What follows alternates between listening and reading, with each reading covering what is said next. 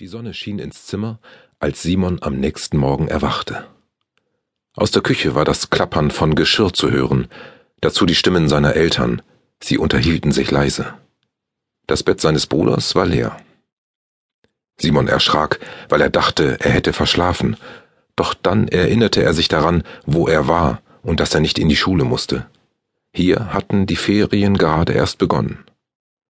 Ein wenig traurig sog er die Luft ein, die durch das Fenster hereinkam und die so anders roch als zu Hause.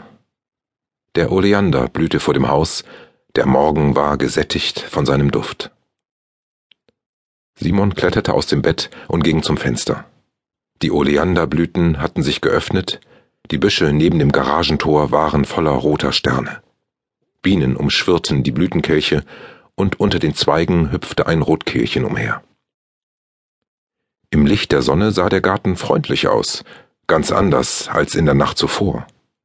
Auch die alte Scheune, die im Mondlicht unheimlich gewesen war, wirkte nun lauschig und einladend. Jetzt, am Tag, kamen ihm seine Erlebnisse der Nacht unwirklich vor.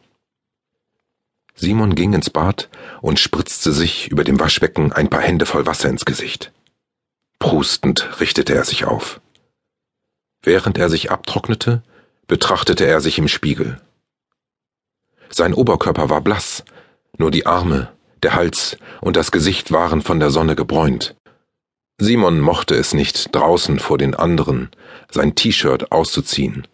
Sein Körper kam ihm in letzter Zeit viel zu schmal und zu dünn vor. Die meisten Jungs an seiner Schule hatten älter als er ausgesehen, und irgendwie waren sie auch cooler gewesen, zumindest empfand er das so.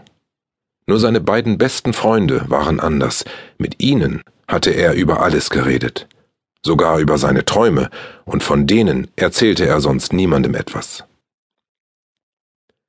Seine Mutter sah ihn ernst an, als er hinab in die Küche kam. Guten Morgen. Sie strich ihm über die blond gelockten Haare und schob ihn zu seinem Platz am Küchentisch, auf dem schon ein geschmiertes Brot und ein Becher mit Milch auf ihn warteten. Simon erwiderte den Gruß, griff nach dem Brot und biss hinein. Erst jetzt bemerkte er, dass auch sein Vater in der Küche war. Er stand an den Schrank gelehnt und beobachtete ihn. Er wirkte ernst, so wie seine Mutter. Simon durchlief es siedend heiß. Sie wussten es.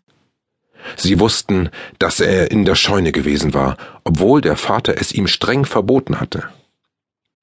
Seit sie hier vor zwei Wochen angekommen und in das Haus des Großvaters eingezogen waren, hatte ihn die Scheune magisch angezogen.